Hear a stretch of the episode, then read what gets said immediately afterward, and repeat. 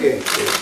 nuestro reconocimiento a, vuestra gestión este, y, esa, esa parte de descentralización, de ahondar en el proceso de descentralización con los departamentos del interior me parece muy importante. Una empresa pública como lo es Antel,